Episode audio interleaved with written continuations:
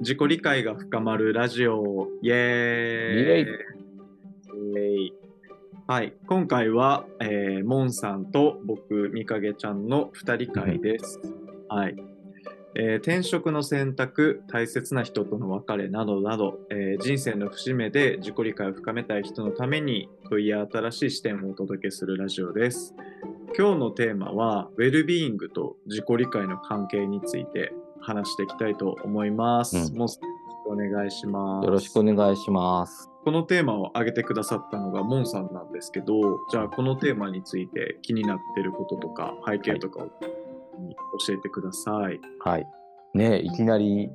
すごい難しい話しそうなテーマ なので、噛み砕いて説明できるかがちょっと難しいんですけど、えーっと、まあ、ウェルビーイングっていう言葉が、皆さんどれくらい親しいかはちょっとわからないんです少しだけなんだっていうことを言うと、まあ、幸福度指数とか言われたりとか、国の取り組みとかでも幸福度を上げていくとか、でこの提唱者とか研究されているのが、研究されている有名な方が石川良樹さんという方なんですけど、えっと、その人のまあ講演を少し聞いていたときに、まあ、どんどんどんどんウェルビーイングっていう考え方が、ま、社会に広がってきたり、考えが広まっていって、今はだんだん企業にもこう取り組んでいることがすごく増えてきましたよ、みたいな話をされていたんですね。で、その時に、なんか今、すごい、こう、裏付けの数字とか、具体的な、こう、なんだ、ファクターというか、数値みたいなのはないんだけれども、えっと、ウェルビーイング度数が高い、指数が高い会社は、えー自己紹介よりも、えー他者紹介がすごく活発で、それは、えー自分のことだけじゃなくて、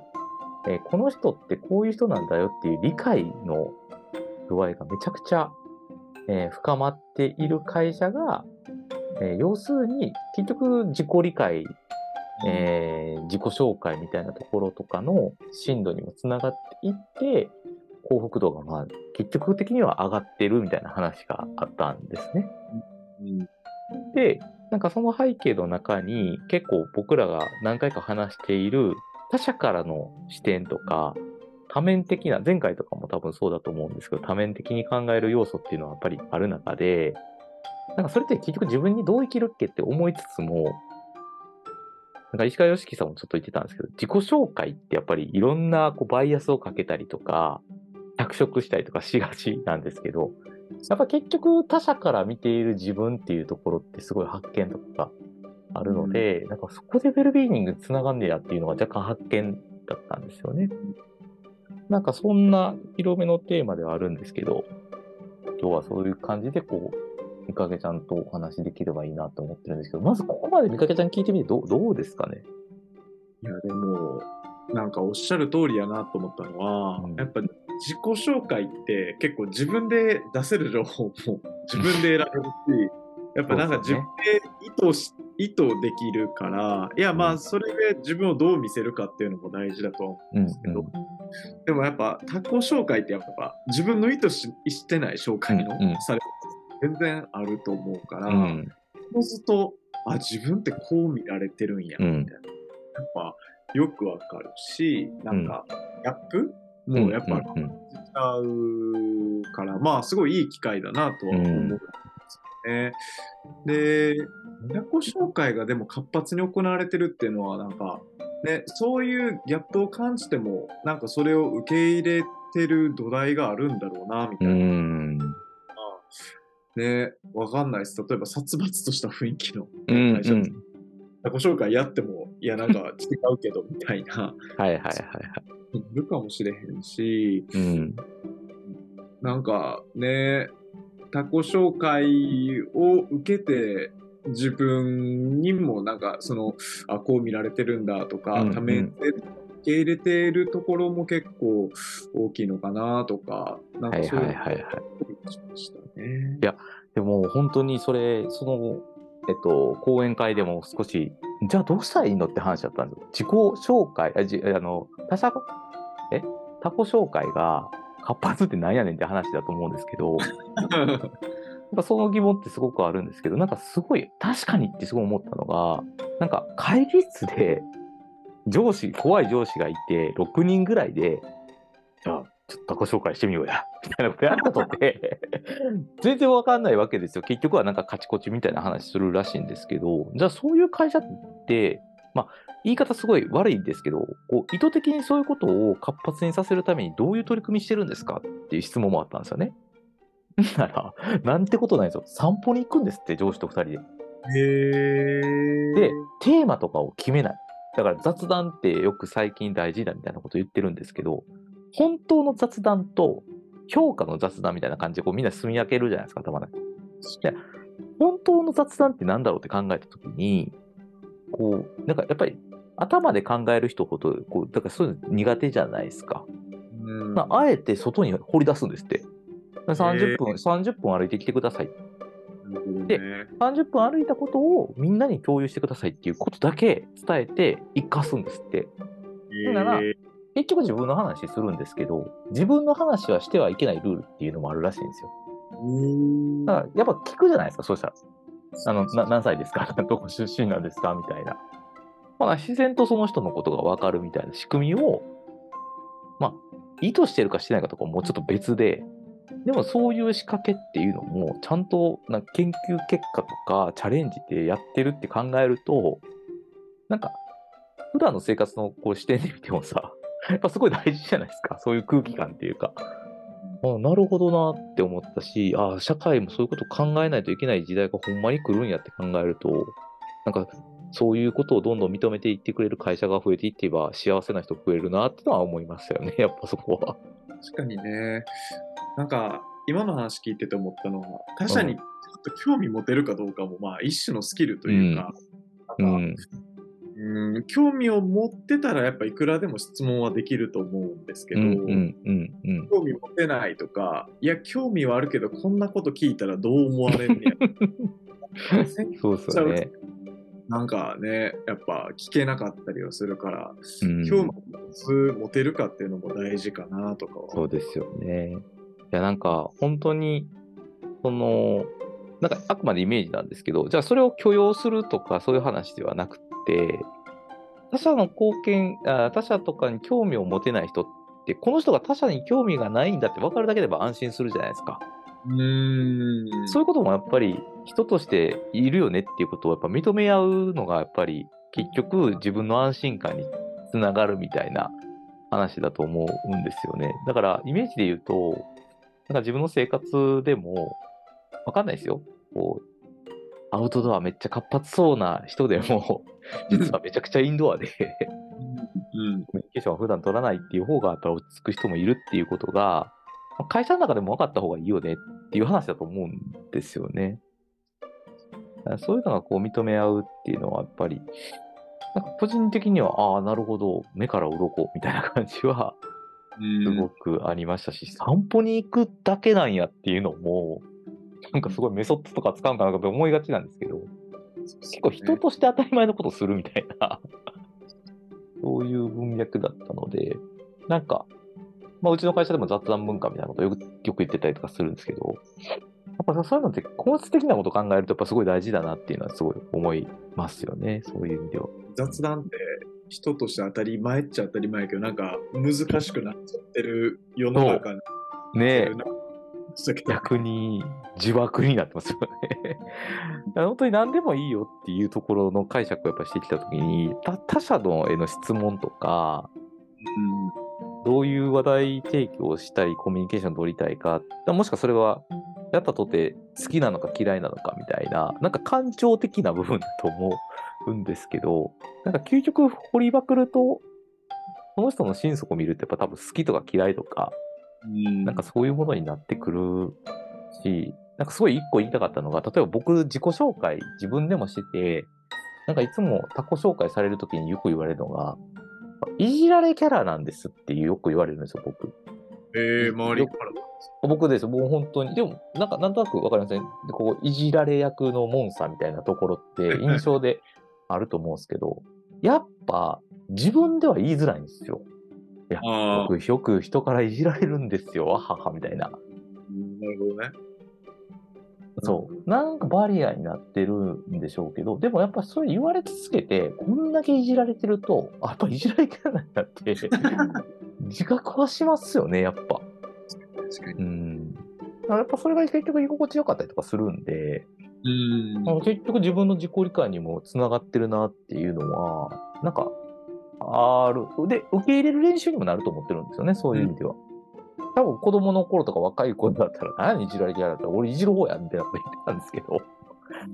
あ意外にいじられキャラの方が居心地いいかもってやっぱなってきたので、そういう意味でいろんな人に見られていろんなこと聞くっていうのは結構大事なことかもな、みたいなのは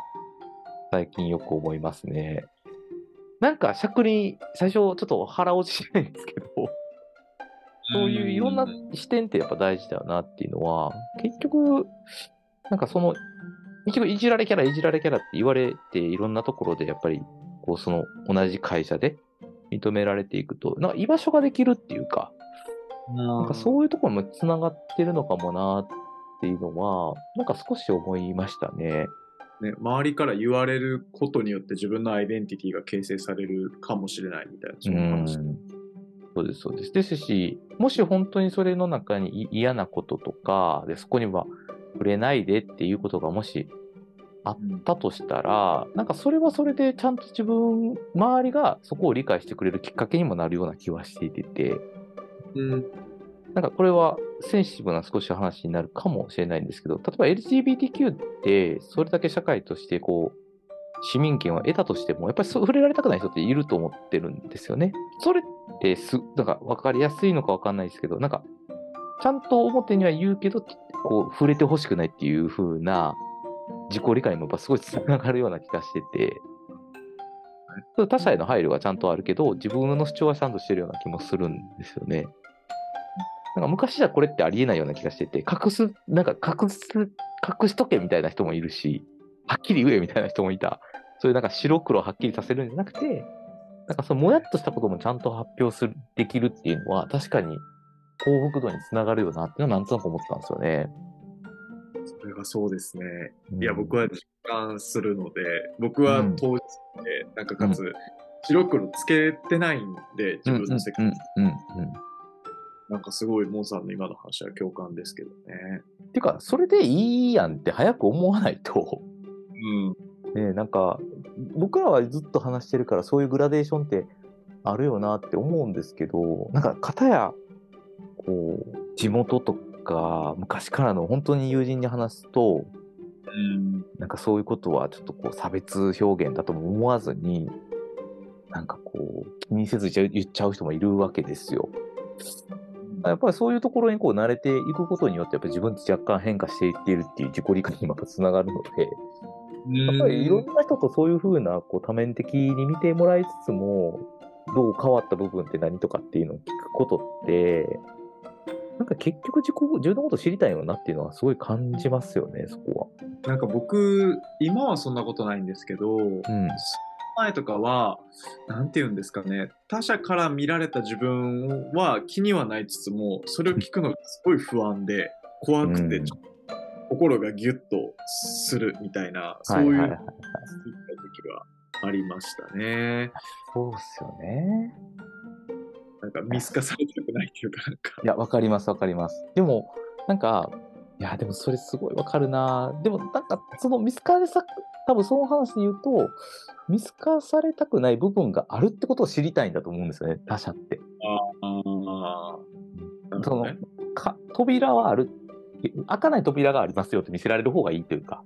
ああ、はいはい。ちょっと開けられへんねんけど、みたいな。本当は中身知りたいんでしょうけど、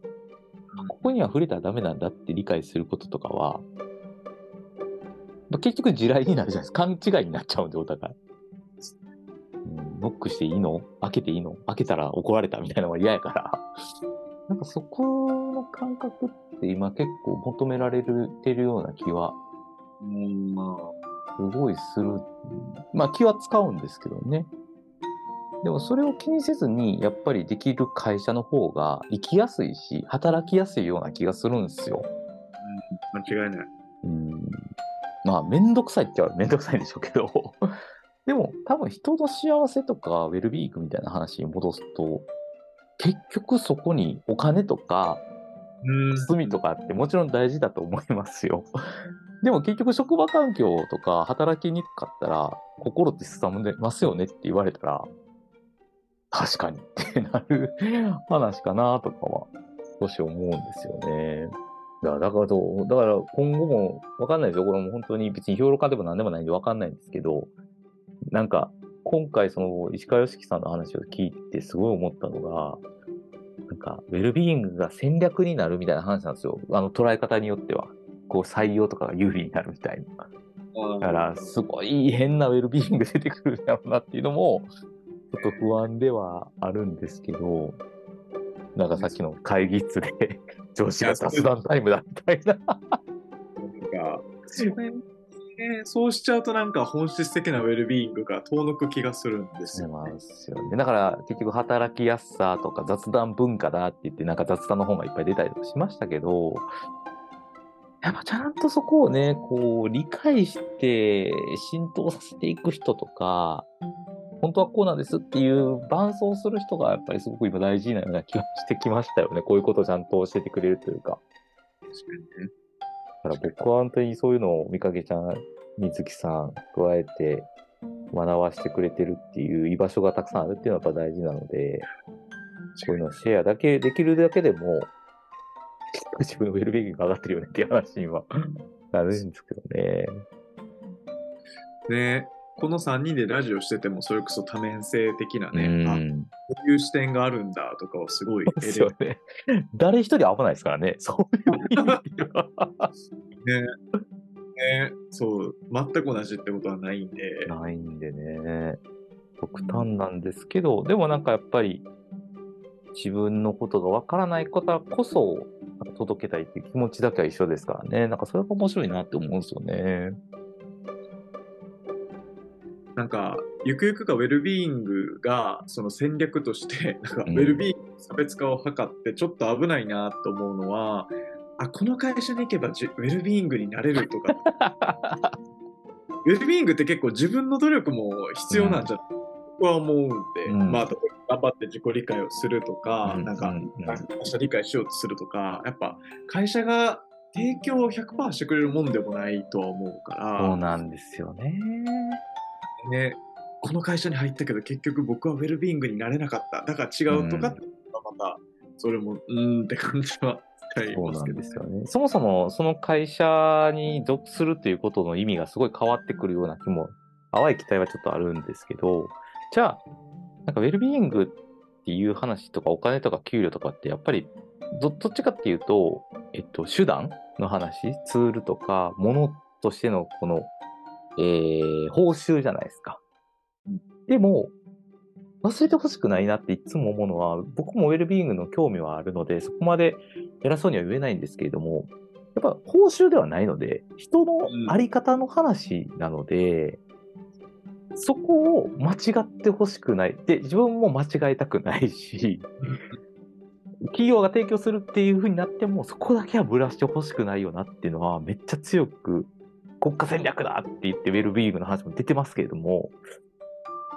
なんか日本って間違えそうだよなって思ったんですよね。ウェルビーイング職人1億円をとかって言いそうじゃないですか。